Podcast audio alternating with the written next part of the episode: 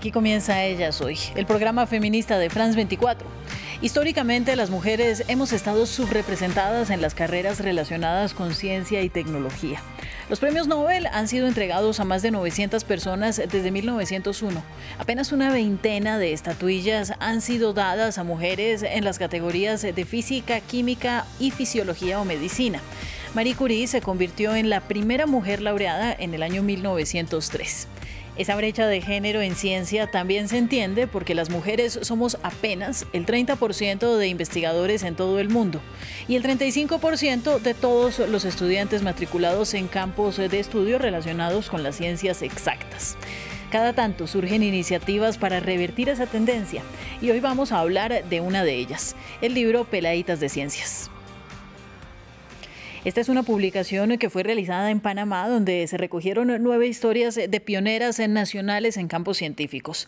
Para hablar sobre este tema, las invitadas son la periodista e investigadora Vania Rocha y Eugenia Rodríguez Blanco, antropóloga e investigadora asociada al Centro de Estudios Políticos y Sociales, y quien es además la coordinadora del proyecto. Muchas gracias a ambas por estar en ellas hoy. Gracias por la invitación. Pues vamos a empezar. Vani, con el saludo para usted. ¿De qué se trata Peladitas de Ciencia y cómo nace este proyecto? Peladitas de Ciencia es la manera de poder comunicar lo que investigamos en Pioneras de la Ciencia, que es un libro eh, de 24 pioneras panameñas en diferentes campos científicos, tratar de llevarlo a un lenguaje sencillo eh, de, y de relatos infantiles para para niñas y niños de 6 a 9 años.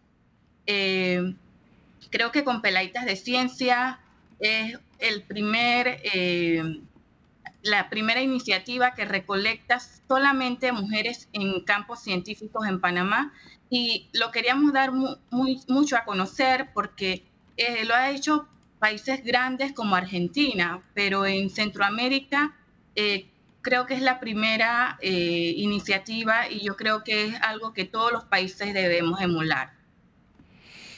Muy bien, Eugenia, hablemos ahora un poco, por favor, eh, de, digamos, el origen profundo de hacer iniciativas como esta. ¿Cómo es la proporción cuando hablamos de investigadoras en el país eh, de donde ustedes vieron esta necesidad de crear una publicación que genere esta inspiración para las generaciones que vienen? Bien, este proyecto eh, editorial, eh, literario y, científico tiene origen en, un estudio, una investigación científica que desarrollamos hace tres años, eh, donde visibilizamos, evidenciamos que todavía existen condiciones de inequidad para participar en la ciencia para, por las mujeres, parte de las mujeres, y que esas inequidades se reflejan en que las mujeres son menos en determinadas eh, áreas científicas y en determinadas posiciones de la ciencia, en las posiciones más altas de la ciencia, pero también que a las mujeres les cuesta más llegar y les cuesta más también permanecer en esas posiciones. Eh, todo eso se explicaba con un análisis de género que eh, venía a evidenciar que existen roles y estereotipos de género todavía muy fuertes que condicionan la carrera de las, de las mujeres y, y de las jóvenes. Que las jóvenes no se no se imaginan eh, como científicas, entre otras cosas porque esos estereotipos eh, marcan con fuerza sus expectativas y porque también tienen pocos referentes.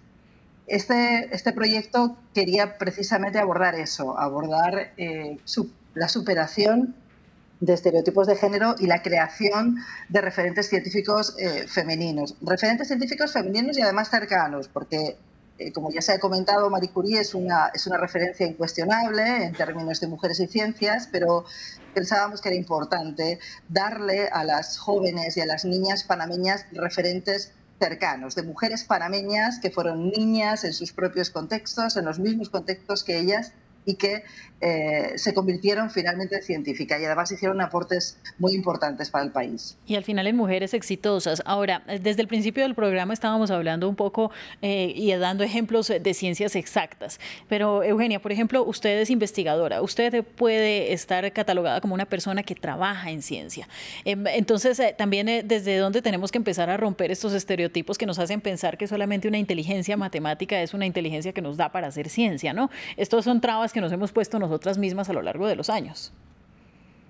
Bien, definitivamente los estereotipos de género eh, forman parte de la educación que hemos recibido a nivel formal e informal. Están en todas partes y son muy difíciles de combatir. Pero no son solo los estereotipos los que condicionan que las mujeres puedan desarrollar al mismo nivel y, en la misma categoría eh, una, una, carrera científica eh, como los hombres. Eh, hay otros inconvenientes que tienen mucho que ver también con el género. Por ejemplo, como decía antes, los roles de género, la sobrecarga que tienen las mujeres en tareas domésticas y de cuidados, la falta de políticas de cuidados que permitan que las mujeres que, que son madres puedan compaginar, puedan conciliar ciencia con, con el desarrollo de de su maternidad, por ejemplo.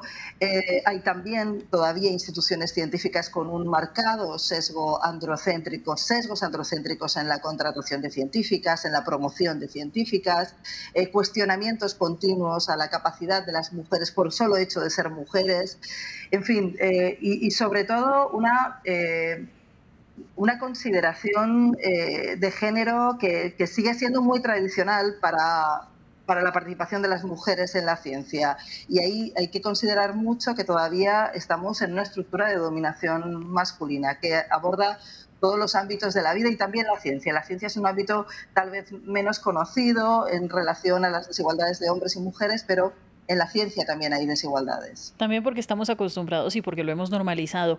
Bani, mientras vemos eh, la portada de este libro que ustedes sacan para niñas y para niños, em, háblenos por favor desde su perspectiva de escritora de estas historias, em, pues cómo fue trasladarlas a una realidad más infantil y que nos permita a todos al final pues tener acceso a la ciencia, ¿no? Y, y a veces también recordar que pues los libros para niños no necesariamente son solo para niños, a veces son eh, obras cargadas de muchísima sabiduría que a todos nos hacen bien, ¿no? Importante para el equipo era que las, eh, los relatos infantiles rompieran con esos cuentos de, Disney que todavía estamos los padres de familia eh, y madres de familia están muy apegados a ellos y es, los ves, los escuchas diciéndole a las niñas princesas. Entonces, eh, yo creo que esa eh, dependencia que hay en los cuentos de, hadas, eh, queríamos romper con eso y dar a conocer los relatos de, estas mujeres.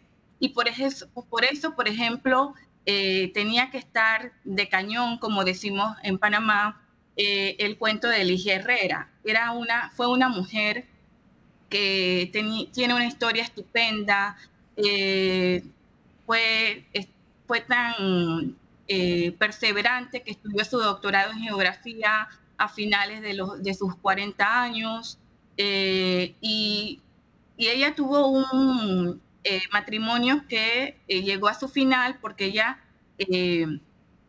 quería estudiar geografía y ella había apoyado tanto a su compañero en sus estudios de medicina, ella le consiguió la beca para estudiar medicina, pero cuando ella quiso estudiar, él le dijo, o estudias o no, eh, o, se acaba este matrimonio, y ella decidió que estudiar. Entonces yo creo que esas, esos mensajes potentes de que las mujeres pueden, de que las mujeres no son dependientes, era algo que también queríamos transmitir, que era es verídico de estas pioneras de la ciencia en palabras sencillas para este público infantil. Bien, y Eugenia, usted nos hablaba un poco de las estructuras de cuidado, cómo deberían modificarse para que las mujeres también pudiéramos aspirar a trabajos de tiempo completo en las ciencias y en investigación. Pero también está esa otra parte en la que nos han educado para pensar que las mujeres no somos capaces con las ciencias, ¿no? Históricamente, entonces, em, eh, no, no, han pasado muchas décadas desde que la educación ha hecho esfuerzos eh, por ser menos discriminatoria, pero, pero tampoco hay que ir demasiado atrás en la historia para ver que a las mujeres se nos enseñaba a coser, a cocinar, unas habilidades que, que, de hecho eran habilidades de cuidado y que no tenían nada que ver con, eh, con nuestra completa capacidad para ser científicas también.